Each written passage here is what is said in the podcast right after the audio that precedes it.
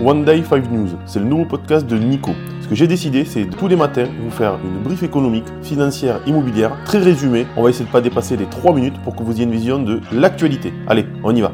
Euh, bienvenue à ces actualités du 1er août 2023. La hausse des prix de l'énergie est une tendance lourde, avertit Emmanuel Vargon. Emmanuel Vargon, présidente du régulateur d'énergie, avertit que la hausse des prix de l'énergie est une tendance lourde. Elle explique que malgré une récente baisse des prix de l'électricité sur les marchés, le tarif réglementé en France augmente de 10% à partir du 1er août.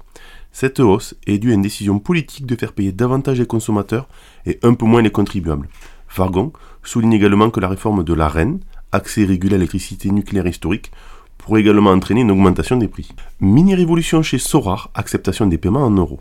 Sorar, la start-up française qui propose un jeu de football de fantasy basé sur des cartes NFT, va introduire une fonctionnalité permettant de payer en devises traditionnelles comme l'euro, le dollar et le livre sterling. Cette initiative, baptisée Cash Wallet, vise à élargir la base utilisateur de Sorar en éliminant l'obstacle de la création d'un portefeuille de crypto-monnaies. La nouvelle fonctionnalité, qui est le fruit d'un partenariat avec la fintech MangoPay, sera disponible dès le début du mois d'août. Bis repetita, dernier jour pour la déclaration des biens immobiliers repousse à cause d'un problème de connexion. À raison de problèmes de connexion sur le site de service public, la date limite pour déclarer les biens immobiliers été repoussée de 24 heures. Initialement prévue pour le 31 juillet, la date butoir est maintenant le 1er août. Cette nouvelle obligation entièrement dématérialisée a rencontré de nombreux obstacles, obligeant les autorités à repousser la date limite. Cette déclaration permet à l'État d'identifier les logements qui sont toujours redevables de la taxe d'habitation qui a été supprimée pour les résidences principales en 2023. Le livret A, un trésor de plus en plus convoité. Le livret A et le livret de développement durable et solidaire, LDDS, sont de plus en plus convoités en raison de leur popularité record et de leur taux de rémunération maintenu à 3% sur les prochains 18 mois. Avec un encours total dépassant les 500 milliards d'euros, ces formes d'épargne attirent de plus en plus d'attention. Face à la fin du quoi qu'il en coûte et à des finances publiques plus tendues, de nouvelles idées émergent pour utiliser ces ressources pour financer divers secteurs. Barbie se rapproche du milliard de dollars au box-office. Le film Barbie continue d'attirer les foules dans les cinémas du monde entier. Après seulement deux week-ends en salle, le film de Greta Gerwig est en bonne voie pour atteindre le milliard de dollars au box-office, avec déjà 775 millions de dollars de recettes à l'échelle mondiale. Rien qu'aux États-Unis et au Canada, le film a généré 350 millions de dollars.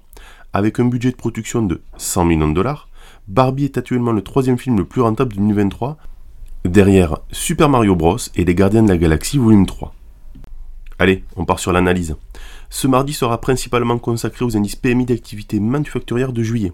Après la Chine, ce sera au tour de la zone euro avec le PMI HCOB des directeurs des achats dans l'industrie à 10h, suivi du Royaume-Uni une demi-heure plus tard avec l'indice PMI S&P. Les États-Unis clôtureront la journée à 15h45 avec leur indice PMI S&P dans le secteur manufacturier. En plus de ces indicateurs, d'autres rendez-vous importants sont prévus. La Banque d'Australie annoncera sa décision monétaire avant l'ouverture des marchés européens. En Allemagne, le nombre de demandes d'allocation de chômage en juillet sera publié juste avant 10h. Et à 11h, le taux de chômage en zone euro sera surveillé. Enfin, aux États-Unis, à 16h, les dépenses de construction en juin et l'indice ISM des directeurs des achats du secteur manufacturier sera publié. Allez, c'est tout pour aujourd'hui. Bonne journée, bonnes vacances à vous.